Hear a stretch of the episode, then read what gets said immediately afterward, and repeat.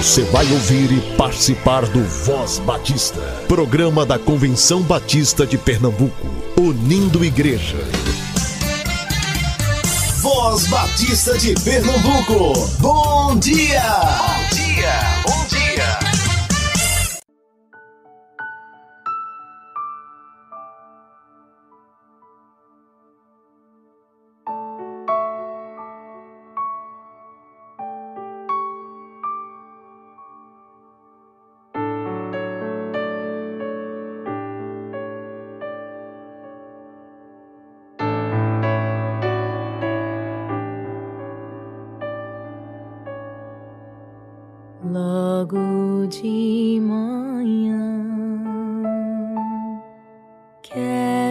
Quero te buscar,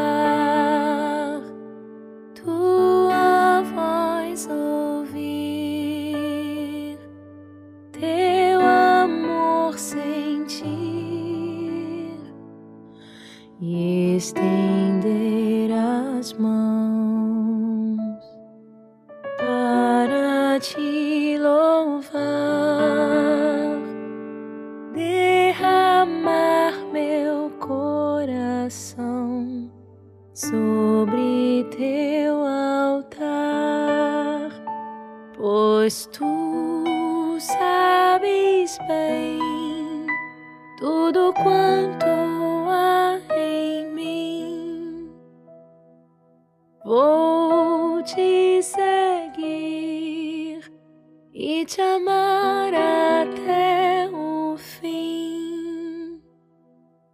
E no fim do dia,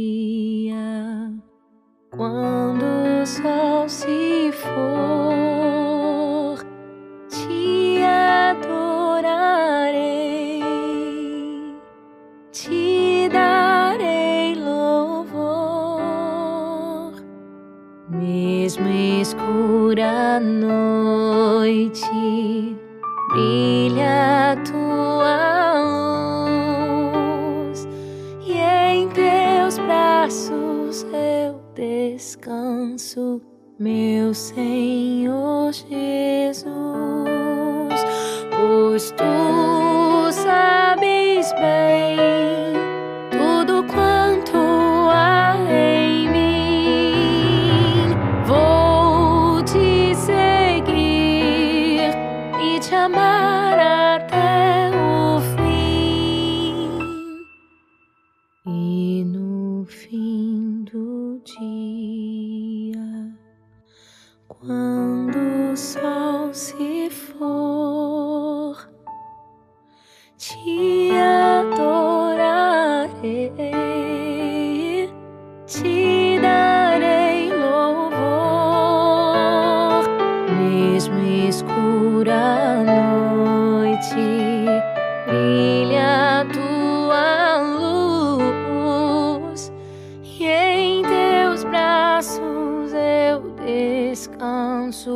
meu Senhor,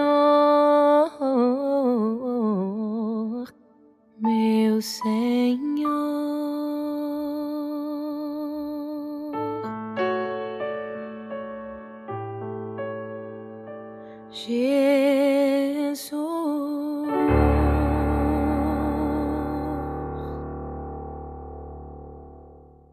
Bom dia, muito bom dia. Hoje é sábado, 24 de setembro. Seja muito bem-vindo a mais um programa da Convenção Batista de Pernambuco. A Juventude Batista de Pernambuco realizará na próxima sexta-feira mais uma vigília simultânea. Vigília é um tempo todo dedicado à oração e é simultânea porque vai acontecer ao mesmo tempo em sete associações diferentes. A programação inicia na sexta-feira, às 10 horas da noite, e só acaba no sábado pela manhã. Preste atenção agora às igrejas que estarão recebendo a vigília da Jubap serão: Primeira Igreja Batista em Areias, Primeira Igreja Batista em Bela Vista, Primeira Igreja Batista na Torre, Primeira Igreja Batista em Garanhuns, Primeira Igreja Batista em Camaragibe, Primeira Igreja Batista em Caruaru e Igreja Batista em Campo Grande. Junta a tua galera e participa porque vai ser massa.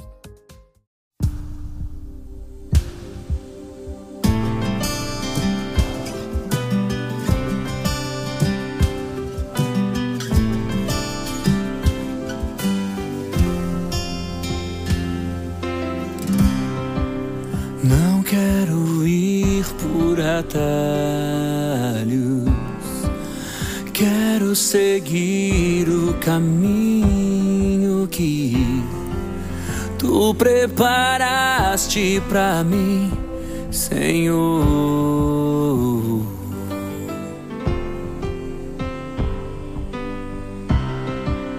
Quero agradar o teu coração te obedecer é sempre o melhor. Não quero ter tuas bênçãos sem antes passar pela cruz. Eu vou passar pela cruz e me quebrantar. Vou passar pela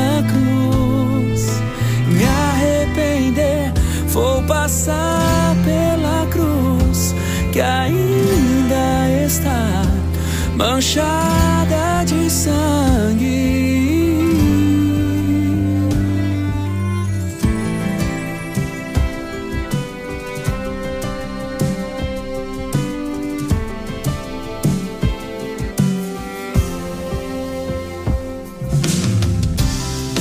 Dias 7, 8 e 9 de outubro, a juventude da Primeira Igreja Batista em Rio Doce promoverá a Conferência Teológica Ponto Central, com o estudo do livro de Malaquias. O preletor será o pastor Fábio Lins. O Congresso Conectar da Juventude da Igreja Batista em Campo Grande será nos dias 7 e 8 de outubro, com o tema Vivendo sob as lentes do Evangelho. Os preletores serão o pastor Cacau Marques, o pastor Daniel Caveira e Jacira Monteiro.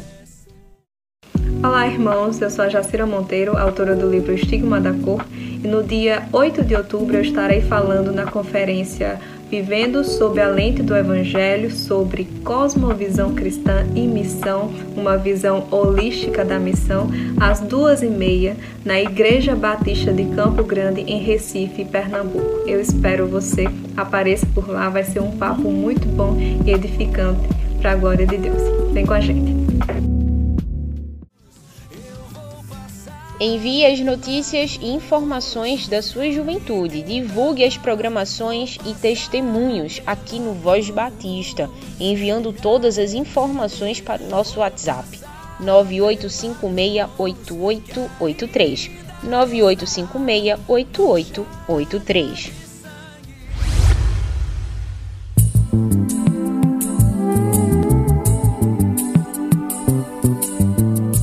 Voz Batista de Pernambuco. Entrevista. A gente conversa hoje com o pastor Paulo Carlos. Ele é pastor na Igreja Batista da Redenção. Quem ouve Voz Batista de Pernambuco com certeza já ouviu esse nome e deve se lembrar da história. A Igreja Batista da Redenção passou esse ano por um processo de desapropriação do seu templo e de demolição também. Mas hoje a gente vai conversar com o pastor, saber como é que está a igreja depois de algum tempo do acontecido, como é que a igreja tem caminhado. A igreja completou no dia 7 de setembro 49 anos de organização, muito bem comemorados. Foram 49 anos muito bem comemorados lá no sítio Silvânia, no dia de lazer de comunhão da igreja. E é isso. Vamos conversar um pouquinho com ele saber como que tá a igreja. Seja bem-vindo, pastor. Muito obrigada por conversar com a gente. Bom dia, Paula. Bom dia, amados irmãos, ouvintes da Rádio evangélica do programa Voz Batista. É com muita alegria que estamos aqui. Pastor, há quanto tempo que houve a demolição do templo?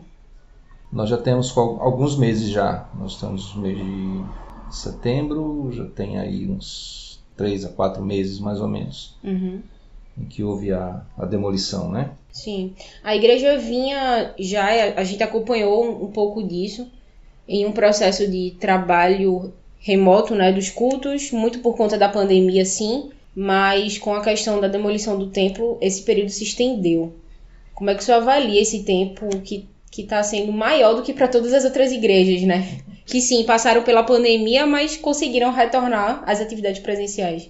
É verdade, Paulo. É, é muito curioso isso, né? A gente acredita assim que em todas as coisas Deus vai conduzindo o seu povo e vai treinando o seu povo para tudo aquilo que precisa ser realizado, né? E eu acho que é, aconteceu isso com redenção. Triste o momento que passamos aí da pandemia, né? dois anos de muito sofrimento, de perdas. Graças a Deus, lá nós não tivemos perda nenhuma para a Covid. Nenhum membro foi assim atingido né, com morte ou com um caso muito grave, nenhum, graças a Deus, durante esses dois anos. Damos graças a Deus por isso entendemos que era o momento da gente realmente é, fechar a porta do templo e entender que a igreja ela é mais do que o templo.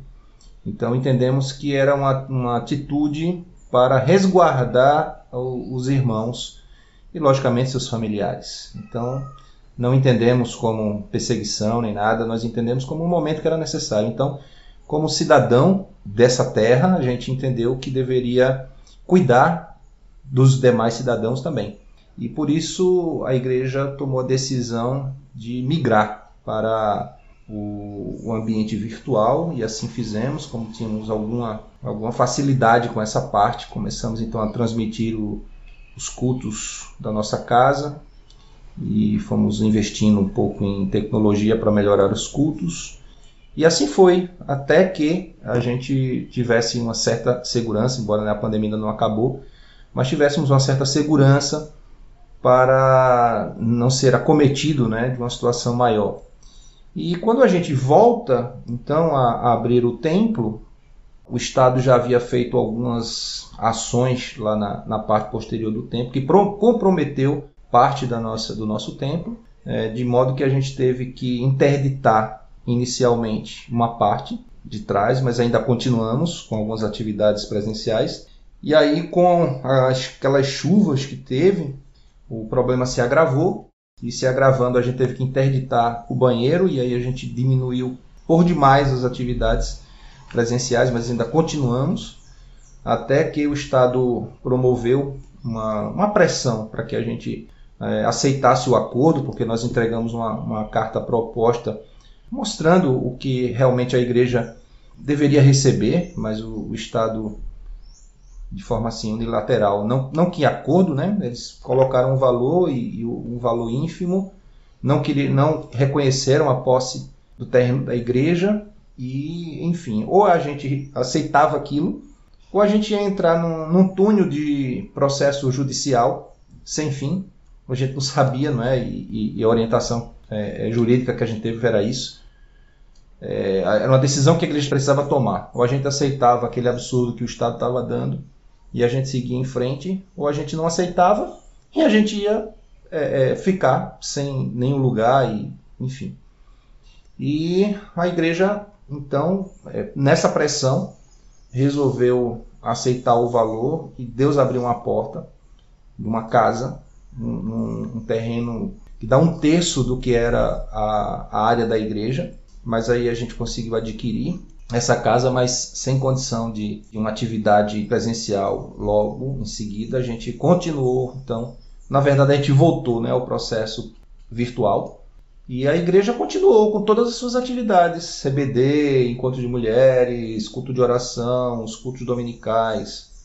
E assim é, foi até o domingo passado, quando a igreja Agora, mesmo sem as condições necessárias ou mínimas para que a gente tenha um encontro, mas a gente sente a necessidade realmente de estar junto. Então, os cultos dominicais, pelo menos, eles acontecerão presenciais nessa casa que nós estamos nesse processo de adquirir e depois que a gente tiver o trâmite todo documentado, a gente vai começar então o processo de reforma. Mas é isso, o que a gente avalia é que a gente realmente experienciou isso. A igreja é muito mais do que um templo. A igreja são pessoas que, uma vez alcançadas por Cristo, entendem a sua missão aqui na terra, se reúne para que possam consolar-se uns aos outros, animar uns aos outros, cuidar uns dos outros, orar uns pelos outros. E o, o local físico apenas facilita algumas atividades, mas ela não é definidora da existência de uma igreja.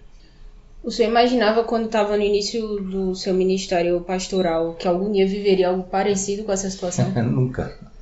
Nunca, nunca, nunca, nunca, nunca. Até porque é, ainda no seminário, eu já tenho dito isso algumas vezes quando falo sobre o meu ministério, é, eu fui inspirado pelo Ari Veloso para trabalhar com multiministério. E dentro do multiministério eu sempre me entendi como alguém voltado para cuidar de juventude, para cuidar de liderança. Então essa parte burocrática de igreja nunca foi algo do meu desejo, da minha vontade. É? É, isso para mim, é, essa parte burocrática da igreja é um, é um, negócio que eu não. É desafiador. É demais, demais para mim, né? Mas assim, eu entendo também que Deus acaba usando é, momentos assim para te para te capacitar, né? Assim como fez com com Moisés, né? Passou um tempo aí ele capacitando Moisés para levar o povo a uma situação. Eu acredito que talvez Deus esteja fazendo isso comigo também, né? Me capacitando para outras situações que com certeza não é uma continuidade desse processo de, de presidência com toda essa parte burocrática, né? Porque eu gosto mesmo da parte da ação, eu gosto mesmo da parte do treinamento, da parte de, de da motivação, da parte do, do fazer. Então, é, Deus tem, tem me treinado a ter paciência para trabalhar toda essa parte de planejamento diária e de tudo mais, né? E ultimamente o Senhor tem colocado pessoas para me ajudar nisso. E isso tem contribuído também né, para o meu crescimento. A igreja vai completar 50 anos daqui a um ano, no ano que vem, a uma, a uma distância bem pequena né, do, do último aniversário. Qual a perspectiva que vocês, enquanto igreja, têm desse próximo ano? Onde é que vocês esperam estar na comemoração de 50 anos de redenção? Então, esse é um momento muito desafiador para a igreja, né? E nós estamos assim muito animados com isso. A Bíblia diz que o Senhor é dono da prata e do ouro, né? E essa prata e esse ouro está no bolso das pessoas. Que quando Deus move o coração das pessoas, as pessoas trazem essa prata e esse ouro e investe naquilo que o Senhor, eu acredito assim, né? orienta e põe no coração das pessoas. Então nós acreditamos que depois que nós fizermos toda essa parte burocrática, em que a igreja esteja realmente com a sua documentação, ah, durante esses 10 anos que eu passei lá em, em Redenção, a nossa luta foi essa, de, de, tentar legalizar o terreno, né? E esse foi um, um, um problema sério, porque o terreno era uma posse demos uma entrada no uso capião que ficou durante sete anos patinando dentro da justiça, sem uma resolução, e quando o governo veio, eh, veio logo dizendo que nós não tínhamos direito, por isso nós perdemos muito disso. Então, com a compra né, dessa casa, que ainda está num, num, processo, que aí, bem, era, era, outra história da outra entrevista, é, nós ainda não estamos fazendo nenhum tipo de investimento até que essa documentação esteja no nome da igreja. Quando tiver no nome da igreja, aí a gente vai começar realmente a fazer um trabalho para que não ocorra a mesma coisa que ocorreu com o antigo templo, né? Se investiu ali, se colocou dinheiro, foi, foi choro, suor, sangue, e no final das contas a gente teve que sair pior do que, é, digamos assim, os, os, os judeus saíram do Egito, porque quando eles saíram do Egito, eles ainda receberam doações dos egípcios e tudo mais, né? e a gente teve que sair um pouco que com a mão na frente e outra atrás para buscar o, o, nosso próprio lugar. Então, mas Deus tem sido fiel, Deus, Deus tem sido é, provedor, Deus tem colocado pessoas né, no nosso caminho, é, colocou um arquiteto para nos presentear com, com uma planta, né, nosso irmão Sávio, nós agradecemos de coração o seu trabalho.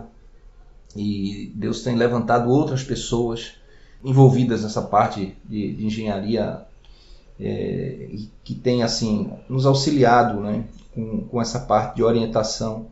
Então, somos gratos a Deus por esse momento. Eu acho que é um momento de crescimento. Estamos vivendo um momento de crescimento. Muito obrigada, pastor. Se o senhor tem alguma coisa a acrescentar sobre esse tema? Agradecer aos irmãos pelas orações, pelo apoio, né? Alguns irmãos que nos acompanharam e nos acompanham pelo, pelo Facebook e outras plataformas, principalmente naquele período em que a gente colocou né, o que estava acontecendo, alguns irmãos colocando que estavam em oração e tudo mais. Continue orando, né, pedindo a Deus que continue nos dando sabedoria, pedindo a Deus que inspire outras pessoas né, a olharem redenção como seu campo missionário. Às vezes a gente pensa muito em campo missionário fora e esquece que o campo missionário começa no bairro vizinho ou talvez na própria rua. E eu costumo dizer lá na nossa igreja, né, apesar de estarmos caminhando para 50 anos, nós somos um campo missionário. Somos uma igreja pequena, mas uma igreja que precisa alcançar um bairro inteiro. E é um campo missionário, é um desafio ali. Ah, e nós então estamos caminhando durante esse ano com esses dois olhares, né? A preparação para essa festa, queremos que seja realmente uma festa bonita, significativa para, para uma data de 50 anos, mas também com foco naquilo que é mais importante, que é as pessoas, a salvação das pessoas. E é isso que nós queremos ter. Uma, uma igreja que tem seu nome Redenção, que tenha esse espaço, esse ambiente em que as pessoas cheguem e sintam-se acolhidas, sintam-se se reencontrando com Deus, que seja um lugar realmente em que ela se sinta abraçada pelo Senhor e que ela sinta que há o que fazer ali e ela encontre ali um lugar para desenvolver os seus dons. Então peço aos irmãos que orem por nós nesse sentido e agradeço aqui, né, a Igreja Batista da Redenção por todo esse tempo caminhando juntos, num ambiente de paz, de calmaria, de comunhão.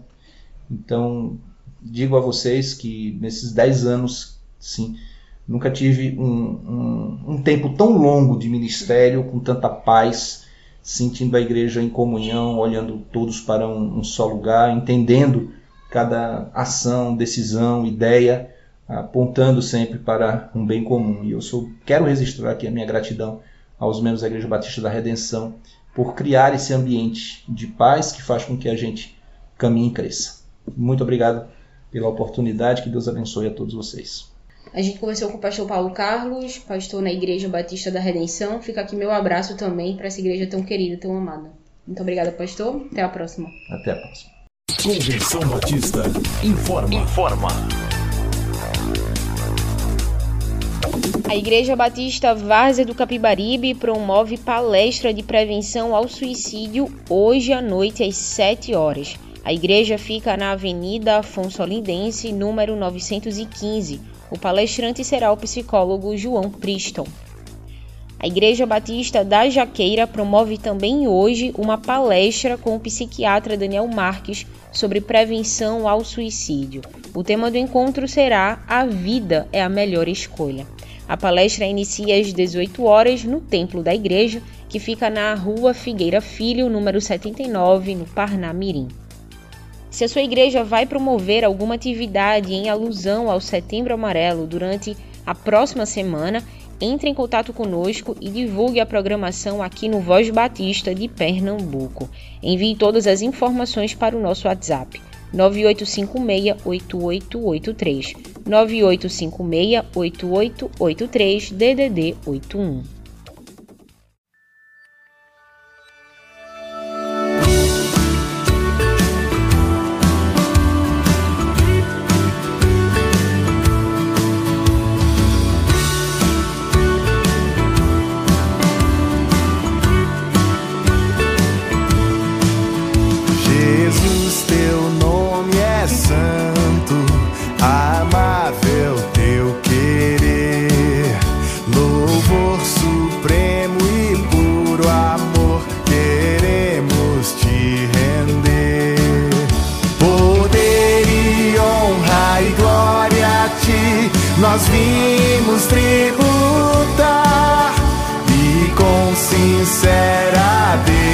So.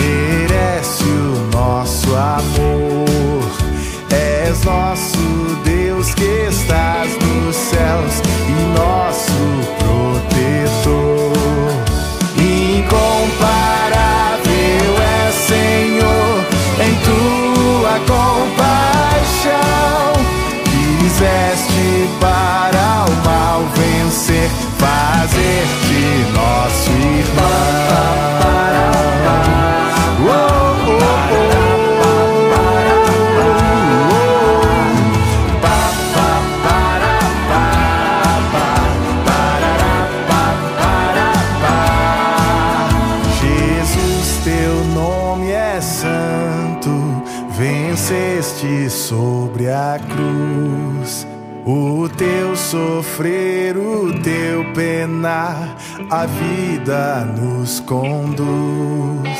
Glorificado estás nos céus, atento à adoração que vimos nós fiéis prestar com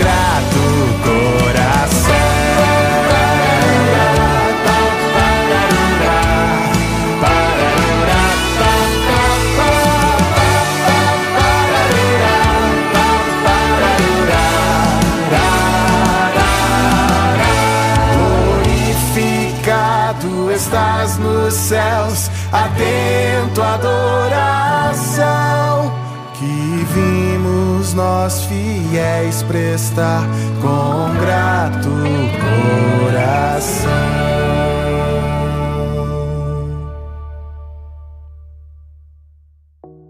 Conselho Geral da Convenção Batista de Pernambuco se reunirá hoje no auditório Deise Correia, na sede da Secretaria da Convenção Batista de Pernambuco, a partir das 8h30. Todos os conselheiros estão convocados. O Voz Batista de Pernambuco fica por aqui. Um excelente sábado para você e para sua família. Que Deus te abençoe. A gente se encontra amanhã. Você ouviu e participou do Voz Batista, programa da Convenção Batista de Pernambuco, unindo igreja. Obrigado por sua atenção e companhia. Até a próxima edição.